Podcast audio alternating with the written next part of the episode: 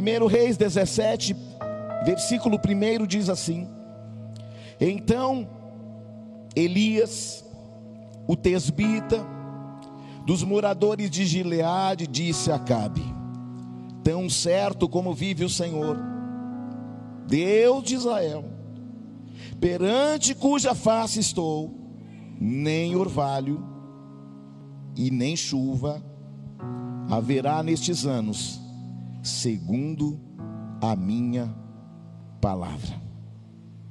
Amém? Muito obrigado, Jesus. Que eu diminua, Senhor cresça. Não estamos aqui para ouvir homens, estamos aqui para ouvir a tua voz. E que essa voz gere clareza, direção, Pai, na nossa vida. Queremos estar na dependência. Não queremos caminhar em cima dos nossos sonhos, mas o teu propósito. Queremos ser uma voz profética nesta geração.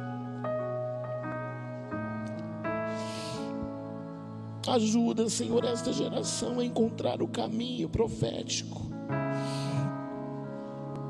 a ser boca de Deus nos territórios para transformar desertos em territórios proféticos e que a tua palavra produza um resultado em dentro de nós primeiro, Pai. Porque, como o apóstolo Paulo disse, do que adianta pregar e ser reprovado no que preguei? Ensina-nos, Pai, a ouvir e praticar a tua palavra, e que essa palavra produza resultados em nós e através de nós em nome do Senhor Jesus. Amém.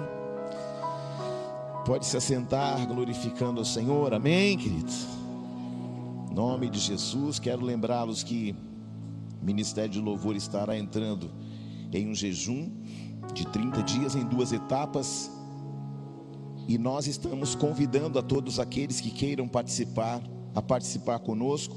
A primeira etapa é uma etapa sem açúcar, zero açúcar e obviamente carregado com muita adoração.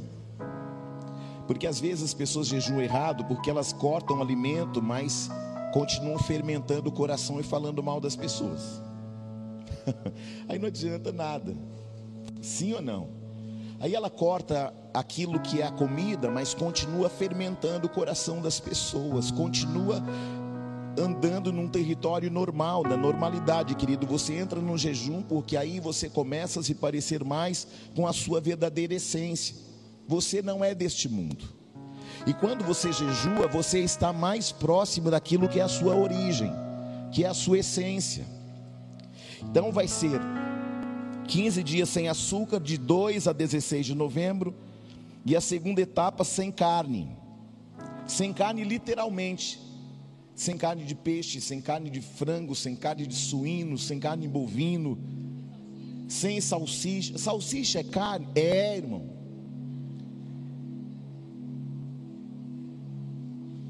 Ô oh, bispo, comi linguiça, linguiça é carne? Claro que é, irmão. Só que quando a gente faz jejum, a gente abate a nossa carne. Porque jejum é para você morrer, irmão. Combi é para você morrer, irmão. Você sabe por que, que ainda existem muitas contendas, muito problema? Porque a gente está muito vivo e a gente quer ter razão. E Jesus nos ensinou que ao invés de ter razão, é melhor ser feliz. Jesus tinha todos os motivos do planeta para descer da cruz e falar assim: olha, que sejam condenados, problema de vocês. Mas ele disse: Pai, perdoa-os porque eles não sabem o que estão fazendo são ignorantes espirituais, eles não sabem o que está operando sobre eles. Eles não sabem que eles não são daqui, eles precisam voltar para casa. A grande questão é que a gente vive aqui na terra pensando que a gente é da terra. Nós estamos na terra, mas nós não somos deste mundo. E o jejum te aproxima mais de um mundo que é o seu verdadeiro mundo, que não é este mundo. O jejum te faz andar na contramão deste século. O jejum desperta em você uma sensibilidade espiritual. E o jejum também desperta em você um pouco mais da sua carne, para que você possa perceber o quanto que você ainda não está convertido. O jejum, irmão, ele mostra para você o quanto que você ainda não está convertido de verdade. O quanto você ainda se ofende, o quanto ainda você fala mal dos outros, enquanto você ainda fala mal de autoridade, enquanto você ao invés de ajudar, você critica. Ao invés de pregar, você fica falando mal dos outros. Você já imaginou, irmão, se essas bocas que falam mal das pessoas falassem do Evangelho? Não, não, teria lugar nessa igreja e nem mais em igreja alguma, e Jesus já teria voltado em glória, e nós já estaríamos nas bodas do Cordeiro. O problema é que a gente fica cuidando da vida dos outros de várias formas, menos cuidar de verdade, apacentar, amar. Amar, meu irmão, é desafio. Que é fácil você amar o bonzinho. Ah, ele é tão bonzinho, eu amo ele. E para você amar aquele espinhento, irmão, sim ou não? É difícil, sim ou não? Mas esse é o verdadeiro amor, sabia? Ah, eu sou da ágape. O que, que é ágape? Amor incondicional. O cara deu um murro no teu rim e você continua amando ele. O cara falou mal de você, você continua amando ele. Glória a Deus, você não vai aprovar a ação dele. Claro que não. Mas você vai amar a vida dele, porque eu creio que se ele está aqui, ele tem jeito, amém? Faz assim, ó. Faz assim. Respirou? Então ainda tem jeito. Glória a Deus. Irmãos, não quero delongar muito, mas se eu delongar, você espera. Que você fica quatro horas no cinema e não reclama, sim ou não? Você fica cinco horas, dez horas no shopping e não reclama, é ou não é? Você passa três horas na praça de alimentação e não reclama, é ou não é verdade? Só que aqui, irmão, a gente reclama, sabe por quê? Porque a gente ainda não morreu ainda para esse mundo. A gente ainda está muito vivo, sim ou não? Irmãos, eu entendo que Deus, Ele levanta profetas para determinados tempos. Todas as vezes que Deus levantou um grande profeta, ele estava, na verdade, reconfigurando o novo tempo. Quando Deus levanta Samuel, Deus estava fazendo uma transição de um tempo. A transição de um tempo onde os homens estavam cuidando da própria vida, independente de Deus, onde Deus levanta um menino que seria um profeta para transformar uma geração por meio da palavra genuína, por meio da palavra profética. A Bíblia diz que aonde não há profecia, o povo se corrompe. Aonde não há profecia, o povo se contamina. Então eu entendo que assim como Deus levanta Elias, e aí a gente não sabe quem é o pai, a mãe de Elias. Ele simplesmente fala aqui na escritura que ele era o tesbita dos moradores de Gileade. Um homem de Tisbé. E Deus queria começar um novo tempo de reformas em Israel. E como eu disse, toda reforma precisa de um profeta cheio de ousadia, cheio do Espírito Santo, para realinhar o propósito, para realinhar o processo para um novo tempo. Nós somos uma geração privilegiada. Dentre tantas as gerações que passaram por pandemias, nós fomos sorteados para passar por uma também. Por quê? Porque sempre depois de uma grande crise, Deus faz grandes realinhamentos e grandes reformas. Então nós Passamos a ver a igreja de forma diferente, nós passamos a ver o outro de forma diferente, nós passamos a ver o tempo de vida de forma diferente, nós começamos a valorizar mais o ser humano, porque de repente nós caímos em si que o homem é perecível, que ele é como a erva, que ele perece, que ele cai, que ele não vive aqui neste mundo eternamente. De quantas pessoas nós nos despedimos neste tempo? Um tempo que gerou muitos conflitos mentais, espirituais. Um tempo de muitas perguntas e poucas respostas. Porque quando Deus está em silêncio, Deus está tentando fazer você despertar para um novo tempo que Ele está construindo a partir de você. Então Deus estava decidido a fazer algo novo em Israel. O tempo sobre Israel era um tempo de crise, era um tempo de idolatria, era um tempo de contaminações espirituais, era um tempo de letargia, era um tempo de paralisia espiritual, um tempo onde as trevas avançam e a luz recua. Deus queria começar um tempo de reformas em Israel. E eu entendo que Deus está começando um tempo de reformas dentro de você e de mim. Sabe, querido, quando quem já reformou casa ou carro ou moto aqui, levante a mão. Quando você vai reformar é assim. A parede está maravilhosa. Aí você fala: "Ah, só tem um trinco". Aí você começa a quebrar, aí o trinco vira um buraco desse tamanho, e aí você, quando olha lá dentro, ainda tem um vazamento lá dentro. Aí você fala: Meu Deus, pensei que era só um trinco, o negócio é muito mais sério que eu imaginava. Aí ele pensa: Não, eu vou só trocar o forro. Aí quando ele tira o forro, ele percebe que a madeira está comprometida. E aí começa a aparecer um monte de coisas, sim ou não, que estavam até então escondidas. Quando o Espírito Santo vem para convencer um homem da justiça, do juízo e do pecado, ele começa a estabelecer dentro de nós reformas espirituais. Porque ele não nos chamou para sermos sepulcros caiados. Bispo, o que é um sepulcro caiado? Por fora está lindinho, mas por dentro está um horror. Está terrível. Sabe, querido, eu entendo que o Senhor está nos chamando para que nós tiremos os rótulos, que a gente tire essa mentira que a gente tem vivido muito tempo. Sabe, eu entendo que Deus está nos preparando, está fazendo uma reforma em nossos corações. Porque quando ele faz a reforma, ele está na verdade reformando o altar. Todas as vezes que Deus foi fazer coisas grandiosas, ele, a primeira coisa que ele fez, ele restaurou o altar. Esta noite é uma noite que o Senhor quer restaurar o teu altar. Ele não pode habitar num altar contaminado, rachado cheios de brechas. Ele está te chamando hoje para uma reforma espiritual profunda.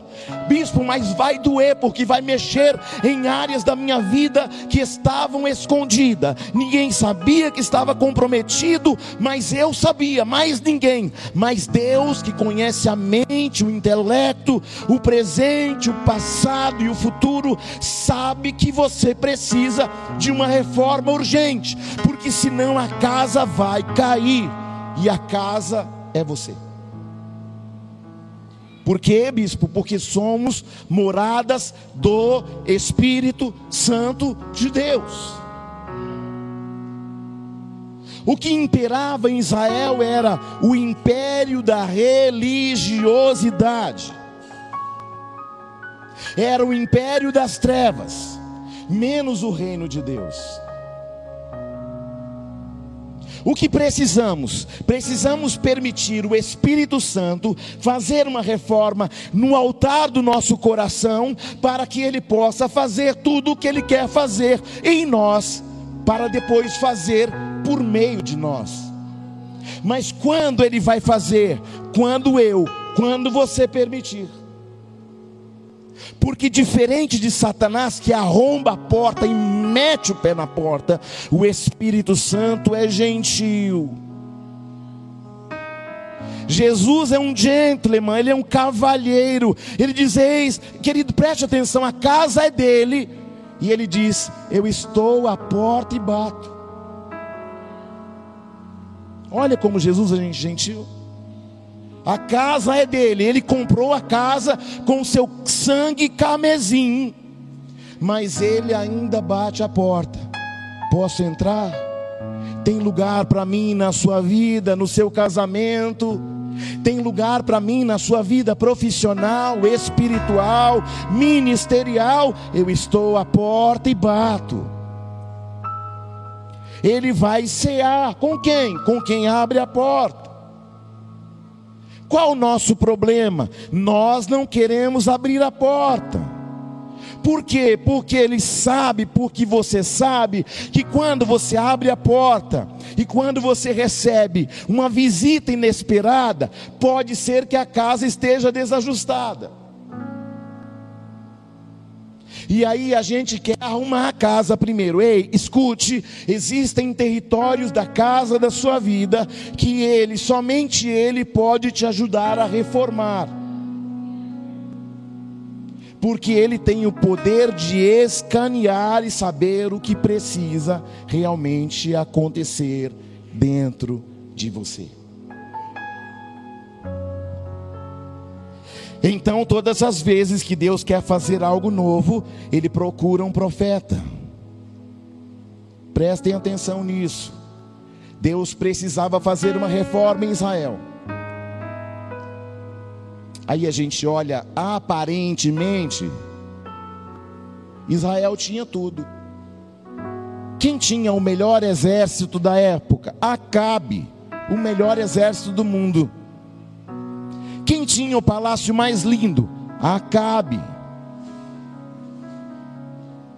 Quem dispunha de ouro e prata em abundância? Acabe.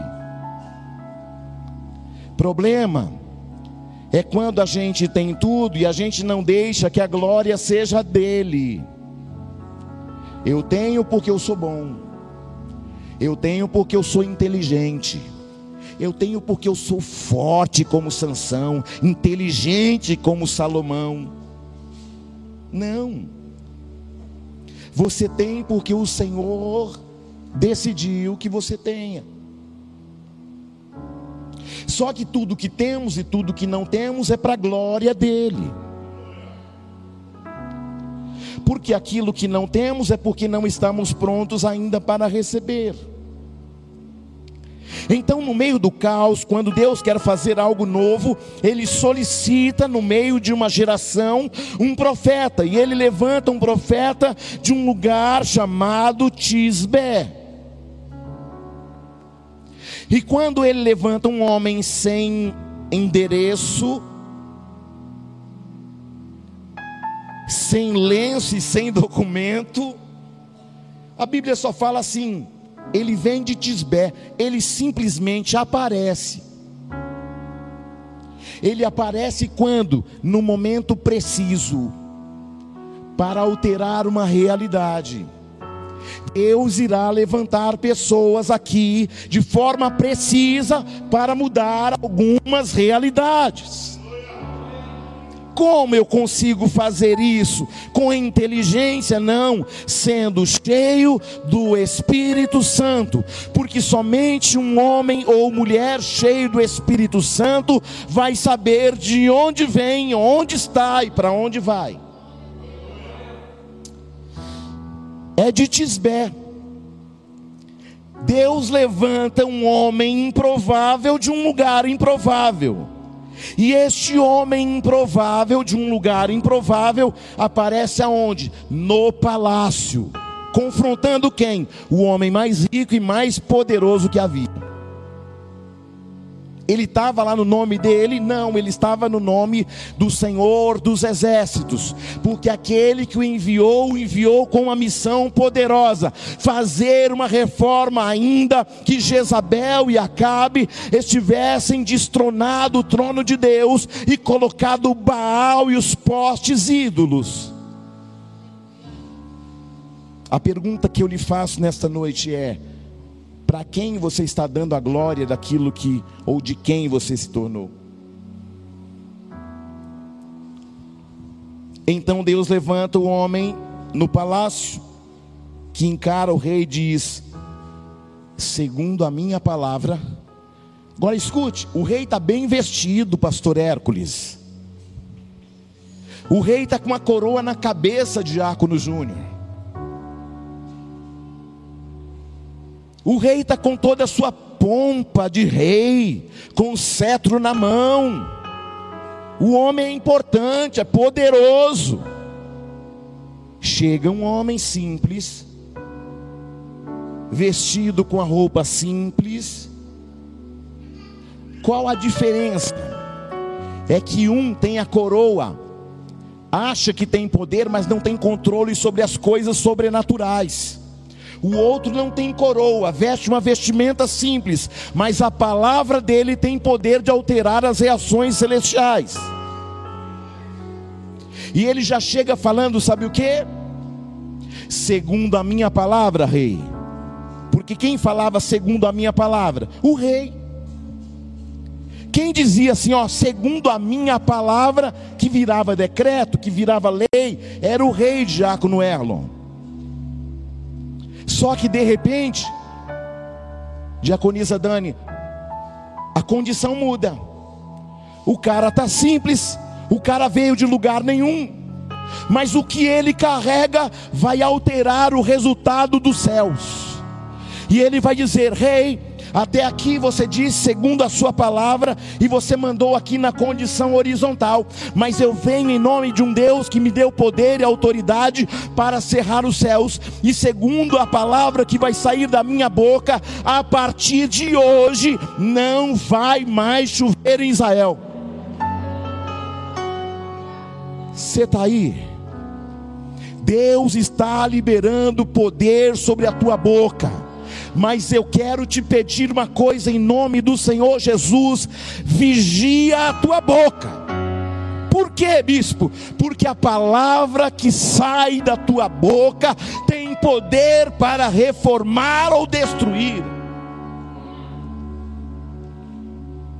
Porque a mesma boca que fala de bênçãos também fala de maldições. Mas a palavra diz que a mesma fonte não deveria jorrar água suja e limpa.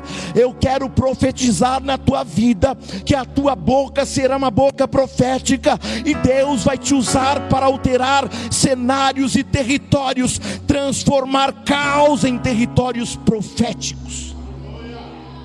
Segundo a palavra que vai sair da minha e da tua boca. Olha para esse irmão e fala assim: vigia a tua boca. Amém. Glória a Deus. Sabe aquela gente que costuma falar: ah, não vai dar certo. O profeta do caos. Quero ensinar uma coisa para você: se você tem um grande sonho, ou se Deus falou algo grandioso com você, não sai batendo a tua língua nos dentes. Ah, Deus fez, olha o que está acontecendo na minha vida, porque infelizmente o espírito de Asaf ainda trabalha, inclusive trabalha no coração de alguns que estão na igreja, porque nós estamos na igreja, mas nem todos são igreja. E às vezes você vai compartilhar um sonho com alguém, falando, oh, Diácono Gilmar, ou oh, Fulano ou Beltrano, olha o que Deus falou. Aí vai gerar um sentimento de inveja, como houve no coração de Asaf. Asaf, no capítulo 73 de Salmos, se não me falha a memória, ele vai ficar desejando aquilo que era dos ímpios. Ah, mas os ímpios prosperam e eu não. Ah, eu estou na, na, casa de Deus e não aconteceu comigo. Olha, o ímpio tem uma, um carro bonito, olha, ele tem saúde, olha, ele tem bens, ele anda todo torto e ele continua recebendo benefícios e benesses de Deus. Mas a palavra vai dizer que nós precisamos estar atentos, porque nós não podemos ou deveríamos jamais estar com nosso coração entesourando aqui. Você pode ter riquezas? Pode, mas as riquezas não podem ter você. O grande problema dessa geração é que ela não consegue encontrar o equilíbrio. Eu conheço algumas pessoas que disseram: assim, Não, um dia que eu tiver um carro, eu nunca vou faltar um culto. E cadê os irmãos? que disseram que nunca mais faltaria num culto quando tivesse um carro. Então alguma coisa está errada.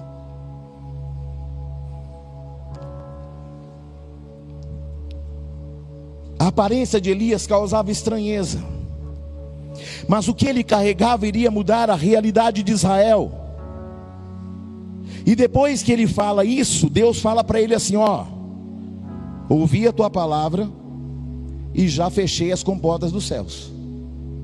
Agora você vai para as torrentes de Querite. Se alguém puder diminuir essa velocidade do ar-condicionado para mim, porque está muito calor aqui em cima. Eu não sei se é o fogo da presença de Deus, eu não sei, mas está muito quente. Aleluia. Então, querido, olha só.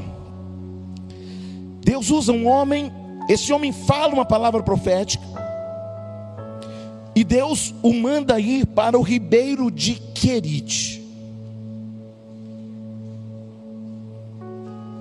Eu tenho certeza que Elias não entendeu bem porque ele foi enviado para o monte, para as águas de Querite. Eu não sei. Mas eu sei de uma coisa. Às vezes Deus vai mandar você ir em direções que você não gostaria. Já contei isso aqui, vou contar de novo. Quando eu e a bispa estávamos em São Paulo e que Deus começou a movimentar o coração da bispa para a gente vir para o Mato Grosso. Confesso para você que eu pequei. Pequei porque eu não queria sair de São Paulo, irmão. Ah, mas aqui em São Paulo tem tudo que a gente precisa, está tudo certo. Aí a bispa insistiu, falando: vamos, vamos, vamos para Mato Grosso. A gente tinha passado umas férias aqui em 2007. 2007? Em 2007, voltamos e ela ficou com Mato Grosso no coração. E eu falei: Meu Deus, isso aí gerou um problema agora. Que para o Mato Grosso eu não quero voltar. Eu havia saído daqui no ano de 1995. Não queria voltar, não apontava Mato Grosso nem com o dedo de novo, né, irmão? Eu queria mesmo ficar em São Paulo. Essa era a minha vontade para o momento. E aí eu falei para ela assim, mesmo sabendo que a empresa aérea pela qual eu trabalhava só transferia a partir de um ano de empresa e eu tinha em torno de seis, sete meses no máximo. Aí eu disse para ela: olha, é o seguinte, se eu, eu vou pedir a transferência em concordância com você, e eu vou entender que é Deus, se realmente houver a transferência, pedi a transferência, o meu gerente disse assim: olha, é o seguinte Aqui na empresa a gente só transfere a partir de um ano. Você não tem nenhum ano de empresa. Então está totalmente fora de cogitação. falei, é de Deus. Na mesma semana a diretoria mudou tudo. Olha o que, que Deus faz para que um propósito aconteça, irmão. Deus mudou toda a diretoria e a nova diretoria disse assim, ó, todo mundo que quer transferência vai. Falei, meu Deus. Se era de Deus a primeira parte, continua sendo de Deus agora, mesmo que eu não compreenda, mesmo que eu não queira. Agora me pergunta hoje se eu quero voltar para São Paulo. De jeito nenhum. Só se Deus mandar de novo, né, irmão? Aí eu vou. Porque quando você está dentro de um propósito, você começa a entender que Deus trabalha acima do seu entendimento natural. E quando que eu sei que é Deus? Querido, as coisas começam a fluir naquela direção. Você está compreendendo isso? Sim ou não? A gente não força a barra, a gente não, não, não, não força a tranca. Não. As portas se abrem. Por que, que as portas se abrem? Porque Ele é a própria porta. Então, na medida que não chovia, Acabe manda caçar Elias. Aquele profeta do caos veio aqui e fechou a porta do céu com a palavra. Coisa que nem eu consigo, ele conseguiu. Você viu que uma palavra tem poder? Muito poder. É por isso que você não pode falar com o teu filho: "Ah, você não é nada, você não é ninguém, não vai ser ninguém". Quem disse? Eu repreendo esta palavra da tua boca agora em nome de Jesus. É que não consigo ver, você não está vendo, mas Deus está vendo. Eu não aceito profetas do caos sobre a tua vida, sobre a tua casa, sobre a tua família. Glória a Deus, irmãos. Então, na medida que não chovia, Acabe manda caçar Elias. Mas por quê? Porque Acabe descobriu que a palavra que ele estabeleceu como decreto sobre os céus de Israel foi decretado e não tem chuva mesmo. E se não tem chuva, obviamente, Salo, o que, que não vai ter? Não tem colheita, não tem uva, não tem trigo. Pode semear, mas não nasce, porque você sabe que para que nasça tem que haver chuva.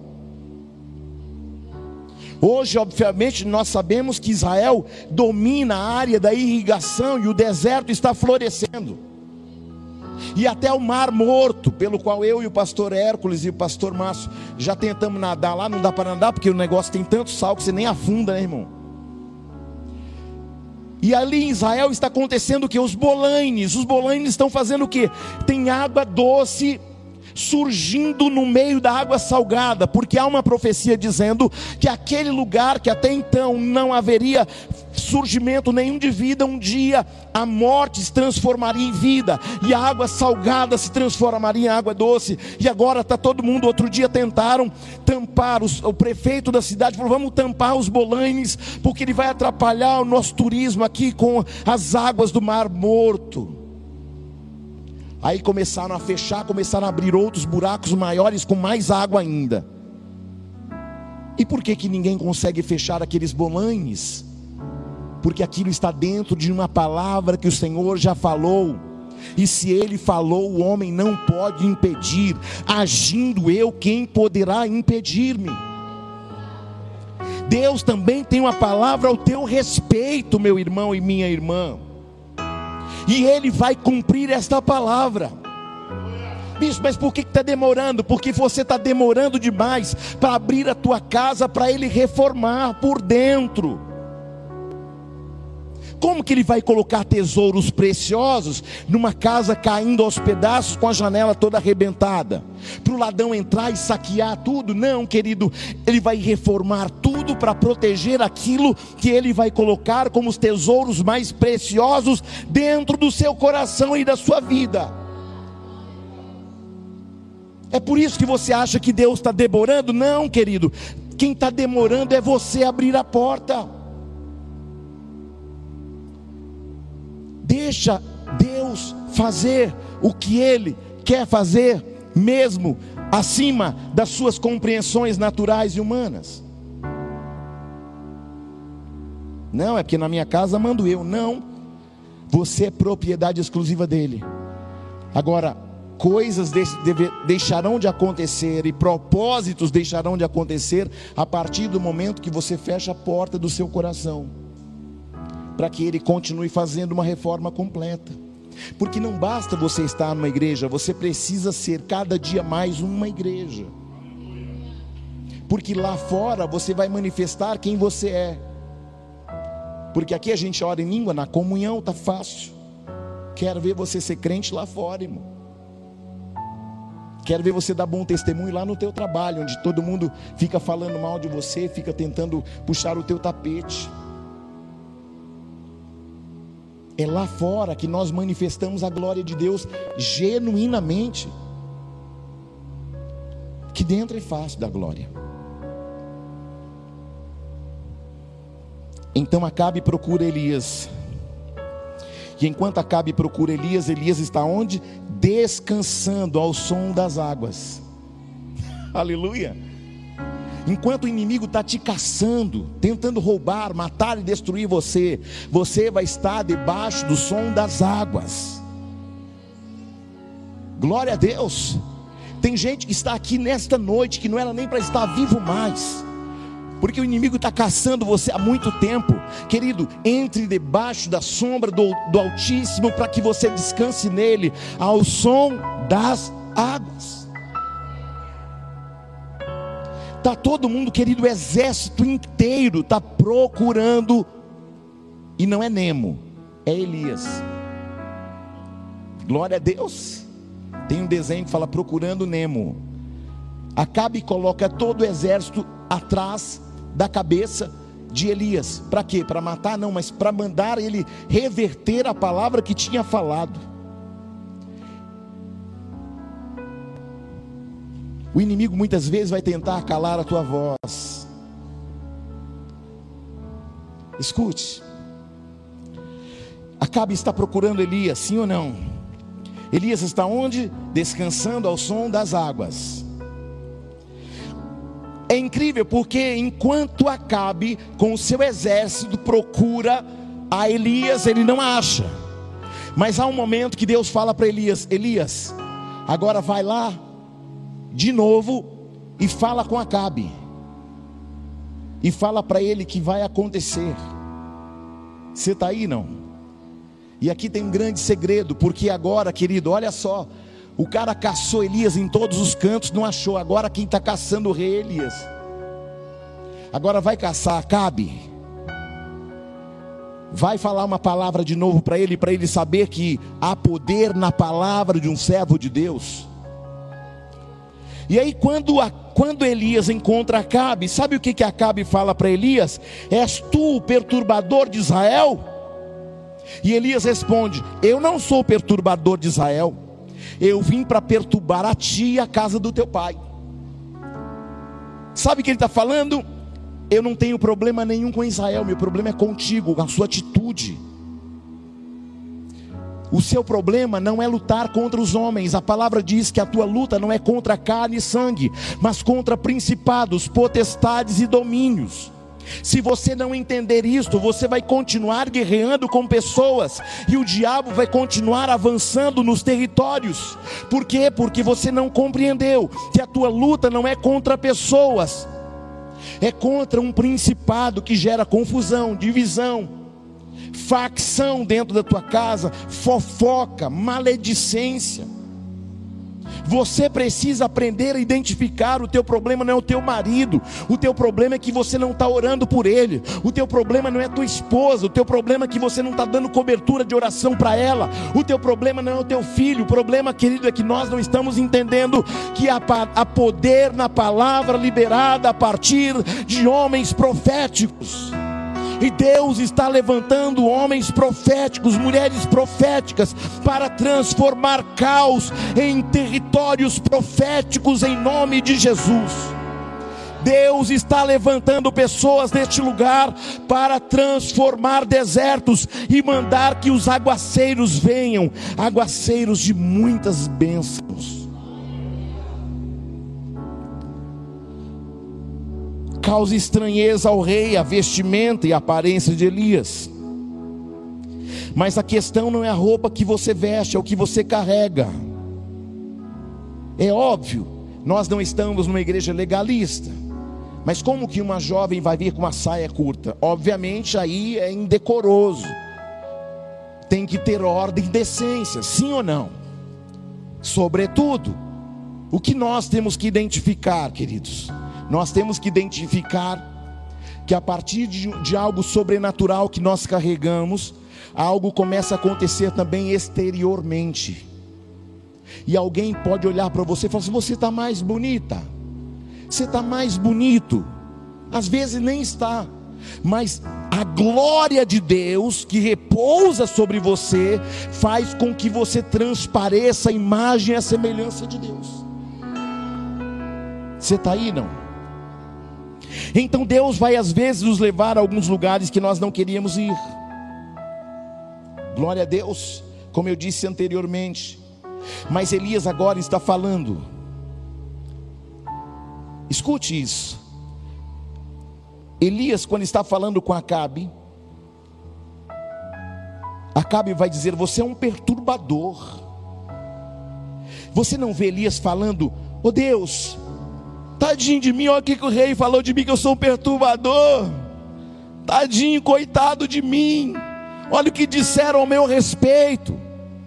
A gente ainda se incomoda muito com aquilo que falam ao nosso respeito. Olha só, Elias não está falando, Deus, olha o que o rei falou de mim. O rei falou que eu sou perturbador. Sabe, queridos, Aprenda a não se abater pelo que falam ao teu respeito. Glória a Deus. Aprenda a lidar com as oposições. Porque aquele que não ouviu o que Deus falou ao teu respeito, não pode ter uma compreensão exata daquilo que você é.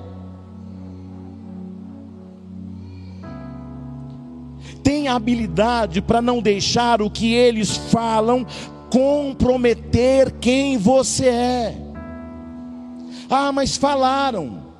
Mas quem Deus disse que você é? Ah, mas disseram. Quem disse? Foi Deus? Não, foi a vizinha. Então esquece. Fica com aquilo que Deus falou. Ah, foi o meu pai, a minha mãe, o meu marido, a minha esposa, o meu filho. Foi Deus quem falou? Não, foi o homem. Então esquece. Fica com aquilo que Deus falou ao teu respeito, isso te basta tenha habilidade para não deixar o que eles falam comprometer quem você é. Fale isso, fale isso para alguém aí do teu lado. Tenha habilidade para não deixar o que eles falam comprometer quem você é. Aleluia. Ainda está cheio de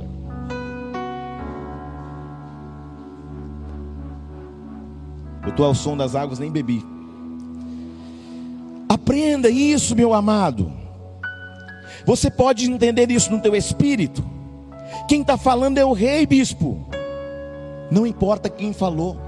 Foi Deus que falou. O que Deus falou a teu respeito, é isso que te basta. A opinião dos outros não muda quem Deus disse que você é. Glória a Deus. Seja livre para entender que o que eles dizem não muda o que você é ou quem você é. Vou repetir de novo para isso ficar bem claro para você. Nós precisamos entender que o que eles dizem não muda quem você é. Eu falo lá em casa: o justo não se justifica. Glória a Deus. Aí você fica ligando, ah, mas não fiz, ah, mas, ah, mas para de se justificar, deixa papai justificar você, pelo amor de Deus.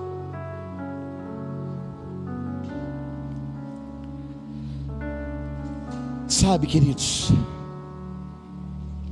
o exército estava cansado de tanto procurar Elias. Há um exército em busca de nós, em busca de nossa cabeça mas nós não seremos achados pelo inimigo, porque nós estamos sob a sombra do Altíssimo, nós estamos ao som das águas. Sabe quando a sede tomou conta de Israel? Os exércitos começaram a buscar as fontes de água e eles haviam desistido de buscar Elias para tentar encontrar água. Israel estava sedenta. Mas ele estava escondido, Elias estava escondido na torrente de Querite. Acabe procura Elias e não encontra. E o que ele encontra, querido, é somente sequidão e não encontra Elias. Mas Elias, como eu disse, vai de encontro. No tempo determinado, Deus iria mandar chuva e precisava usar a mesma boca que fechou o céu. Elias encontra Cabe e dá uma ordem para Cabe dizendo: corre, porque vai chover. Vai chover muito. Sabe o que aconteceu ali? Quando os homens subiam, quando o homem de Deus subia lá no monte, ele via uma nuvem, mas não era chuva ainda. Aí ele desce, ó, não tem chuva não. Ó, não tem, não tem, não tem. Às vezes você está olhando tão fixamente para aquilo que não aconteceu ainda que você perde a esperança. Ah, mas eu já fui na igreja tantas vezes, não aconteceu ainda. Querido, aquele jovem subiu, desceu, subiu, desceu. Ó, oh, Elias, não tem nada ainda não. Mas a palavra vai dizer que na sétima vez, quando ele sobe, ele desce correndo, já faltando ar, dizendo: Eu vejo uma nuvem como se fosse a mão de um homem. Eu quero quebrar toda palavra que foram lançadas sobre a tua vida, ou algo que você acreditou que não iria acontecer. Ah, mas eu subi tantas vezes, não aconteceu. Ah, disseram que não vai acontecer. Querido, existe uma realidade acontecendo no mundo espiritual nesta noite.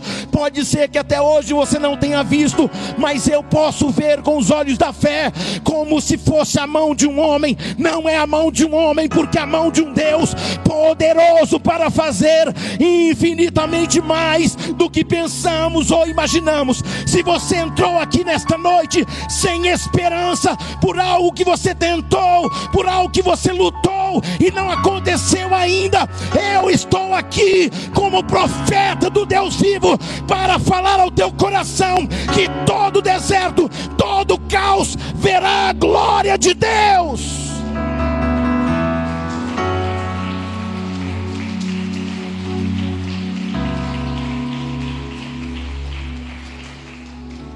Existe um segredo aqui. Enquanto os soldados de Acabe buscavam águas, eles não encontraram. Sabe por que não encontraram Diácono Robério? Não encontraram porque eles estavam buscando as coisas na horizontal. Cadê o poço? Cadê a fonte? Só que quando Deus vai fazer, ele não manda de baixo, ele manda aí de cima.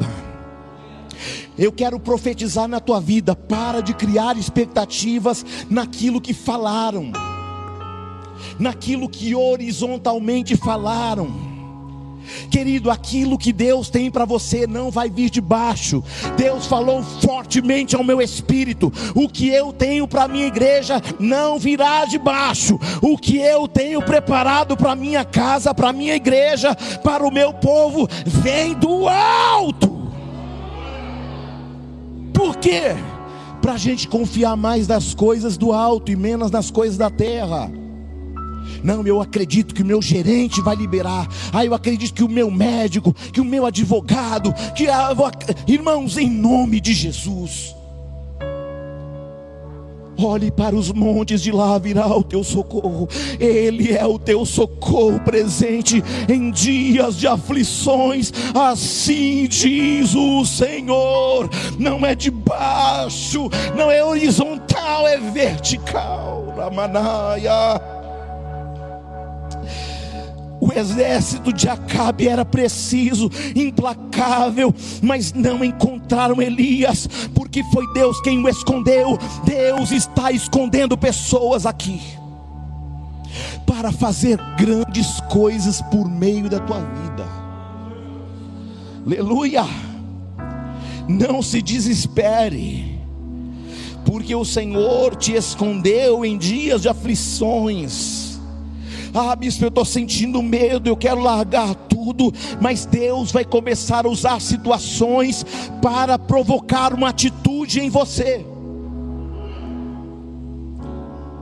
Vou falar de novo. Deus vai começar a usar situações para provocar atitudes em você.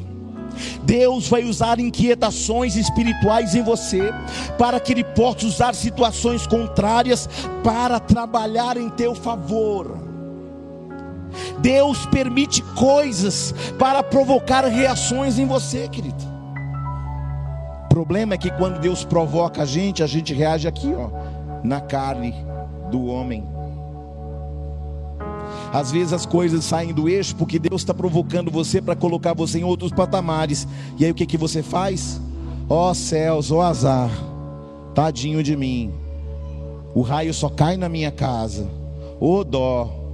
Só que quando o raio caiu na casa dos filhos de Jó, quando Jó perdeu tudo, Deus restituiu muito mais, porque a glória da segunda casa será maior do que a primeira.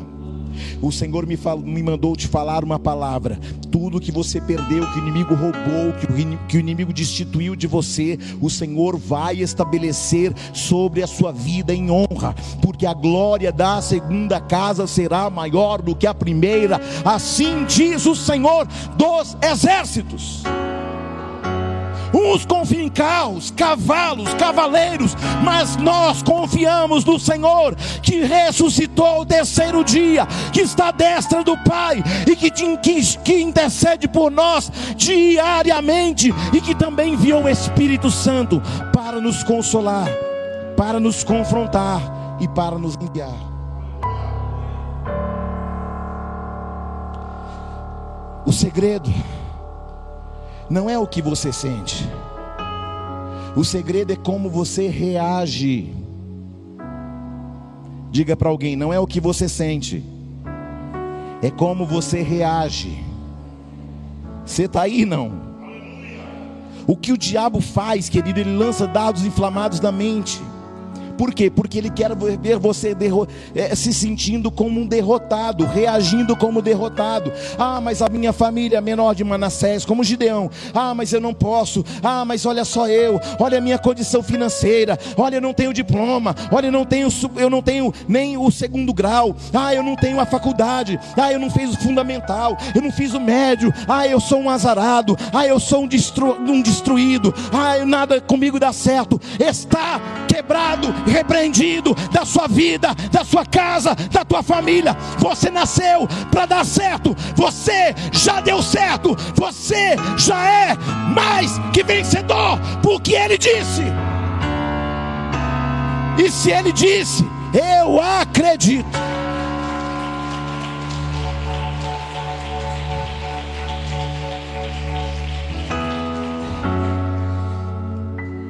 Segredo não é o que você sente, mas como reage.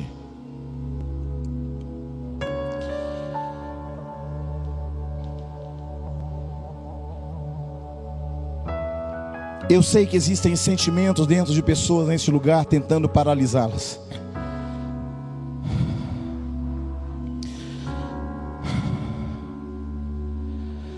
Mas eu sei que há um Deus reagindo dentro de você. Ele não parou a obra. Ele não te esqueceu no meio do deserto. Quando Agar foi esquecida no deserto, o anjo foi lá.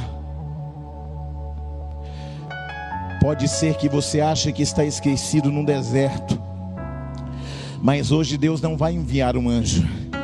Ele vai pessoalmente cuidar de você no meio do teu caos, do teu deserto. Deus não mudou, nós mudamos.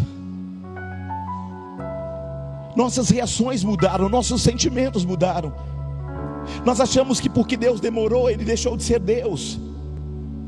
Nós achamos que porque não aconteceu, Deus deixou de ser Deus. Nós reagimos como se o nosso Deus que nós servimos fosse um Deus derrotado. Nós agimos e reagimos muitas vezes como se esse Deus fosse um Deus que falasse não cumprisse como os homens. Mas a palavra diz que o, que o Senhor não é homem para que minta, nem filho do homem para que se arrependa. O caos é um bom lugar para o Senhor mudar o, o ambiente que você habita. Bispo, por que, que eu estou vivendo isso? Porque o Senhor está empurrando você para um cenário para que você seja estabelecido num tempo de muito crescimento. Tem coisa que a gente não vai entender humanamente, racionalmente, a gente não entende. A gente não entende algumas perdas. A gente não entende alguns caos, a gente não entende alguns desertos da vida. A gente muitas vezes não entende porque não aconteceu ainda. Oricandaraias. Eu me lembro como se fosse hoje. Chegando na casa do pastor Hércules e da Dani. E eles choravam muito porque haviam perdido um neném. Oh, meu Deus. Como a gente chorou e como a gente sofreu com eles, como a gente sofre com cada um de vocês. Porque havia um decreto médico mas aquele só era um território propício para Deus fazer um grande milagre. Você é um território propício para grandes milagres. Escute, escute. Quando você olha na Bíblia, as mulheres estéreis da Bíblia geraram os melhores e maiores profetas. Olha Ana, olha Isabel, Xaramande Candarabaia. Aleluia. Deus está nos empurrando a uma situação de crescimento para uma dimensão nova de muito crescimento.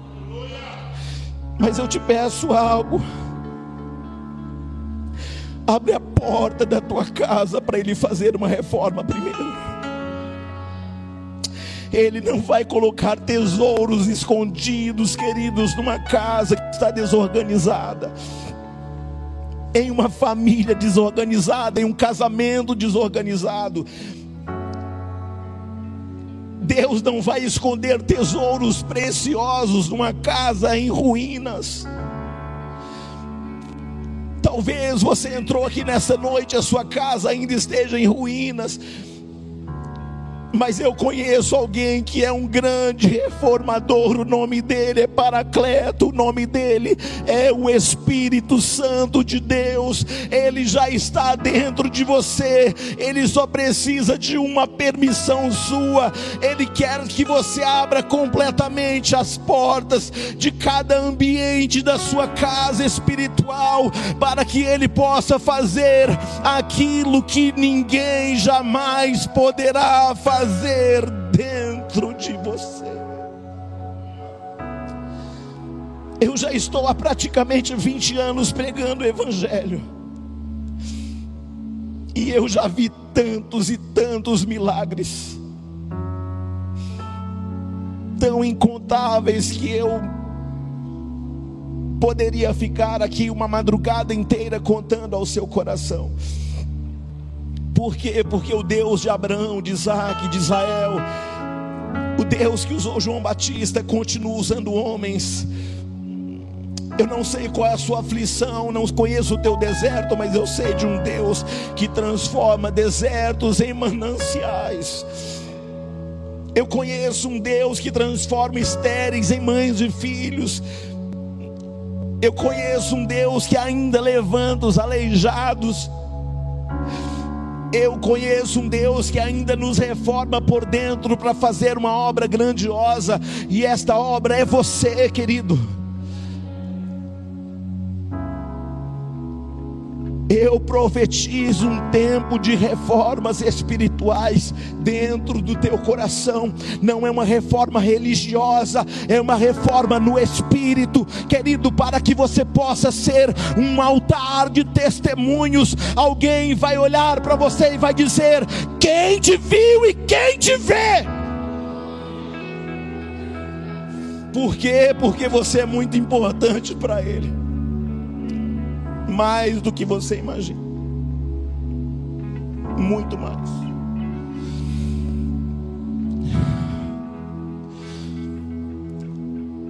Fique com a palavra dele, não com a sua, não com a palavra dos homens, fica com a palavra dele. Eu é que sei que pensamento tenho sobre vós, pensamentos de bem, não de mal, para vos dar o fim que desejais. Aleluia ainda há esperança ao meu e ao seu coração, amém. Essa obra ainda está inacabada, mas aquele que começou a boa obra em vós é fiel para terminar. Queridos, vou ensinar a você um segredo que eu que já fazem mais de 20 anos que eu uso. Eu vivo debaixo de uma palavra-chave de Filipenses 1:3 e eu também passo por momentos de oscilações, eu também passo por crises, eu também passo por guerras emocionais, espirituais. Eu também sou um homem sujeito aos mesmos sentimentos de Elias. Mas todas as vezes que uma pressão vem sobre mim, o Senhor me fala Filipenses 1:6 e eu me lembro logo aquele que começou a boa obra em vós.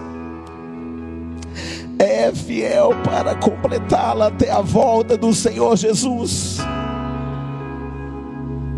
Ele começou uma obra e ele vai concluí-la. Porque você está debaixo de uma palavra que não é a palavra do bispo Júnior, é a palavra dele, e a palavra dele te basta. E para encerrar, sobre a cruz de Jesus estava escrito: Este é Jesus, o Nazareno, Rei dos Judeus. Os homens foram lá, os religiosos foram lá em Pilatos e disseram: Olha, arranca aquela placa e escreve assim: Ele disse que é. E Pilatos disse assim: O que escrevi, escrevi. E o Senhor fala ao teu respeito nesta noite: O que eu escrevi ao teu respeito, eu escrevi e ninguém vai arrancar. O que escrevi, escrevi. O que escrevi, escrevi.